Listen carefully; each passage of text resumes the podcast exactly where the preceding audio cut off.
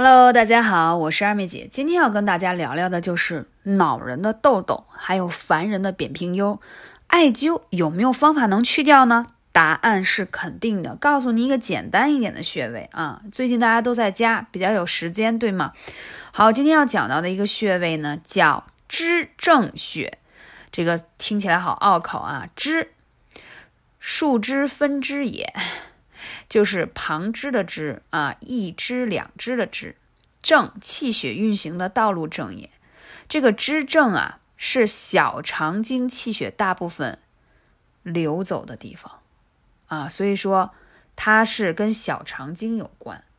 但是呢，为什么要提到这个穴位会有效呢？想到吗？嗯，肺与大肠相表里啊，同样，当我们的小肠当中。有这些湿寒毒啊淤堵，就会在皮肤上有些表现，表现就会长痘痘，还有就是长这种扁平疣。在中医的养生调理当中，他认为长痘和长扁平疣的这个原理是相同的。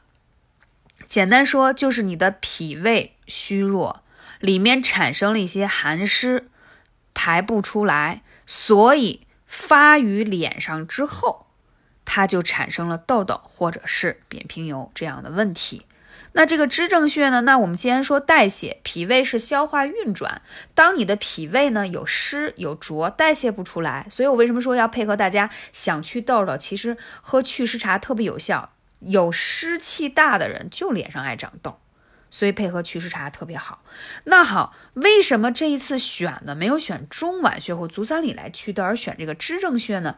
因为你是代谢力有问题，所以我们要加强你的代谢排毒，就是在小肠上要代谢它，这样毒素才能排得到啊，了解吗？还有一个呢，我们再说一下这个穴位呢，它确实呢啊，还有一个什么呢？嗯，它还是通心经上的通理穴，就是你会发现，当我们的这个呃小肠经与心经气血上，如果有什么不通畅，或者是你有些心烦意乱的事情的时候，它难免就会在皮肤上也会有一些表现。所以这个穴位呢，正好它是既通了心经，还与小肠有关，所以是一穴两用的方式。就是非常的有效。那这个穴位平时来说啊，它对于有咳嗽啊、咳喘呀，还有牙齿疼啊，也是非常有效、非常有效的。那对于保健这个耳朵，你知道吗？有些人经常跟我说耳鸣啊，哎，去灸一下这个穴位也是非常好的。那好了，我废话不多说了，再说一个这个扁平疣的问题。扁平疣它其实也是跟你这个脾胃虚有实。有气，哎，这个东西有问题，所以呢，你代谢不出来，我们就需要用小肠经可以刺激到的方式把它代谢掉。那这个穴位要怎么用？哎呀，特别简单，在你的手臂，手臂上。大家可以百度一下这个穴位，非常的好找，直接用什么悬灸法是最好的，因为它需要去刺激它。但凡大家以后在我的艾灸课上听到用“刺激”这个词，就一定要用明火灸啊，明火灸。而且呢，手臂上有些穴位呢，它更适合用明火灸的效果会比贴上去的灸法效果会更快。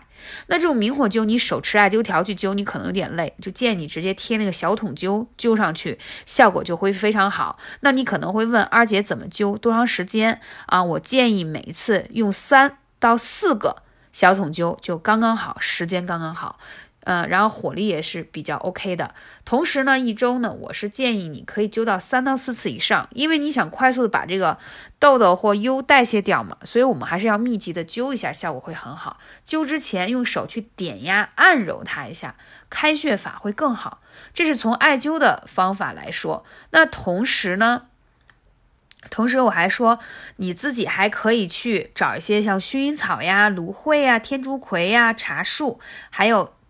这个德国洋甘菊这样的精油，把它混合一下，涂在你脸上的痘痘上，祛痘效果特别好。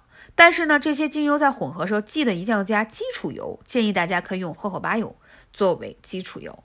OK，我是二妹姐，微信是幺八三五零四。二二九。如果你还有更多脸上长痘痘的问题，可以来咨询我，给到你更多的建议。希望大家都美丽、漂亮、健康、自信。我们下期节目再见。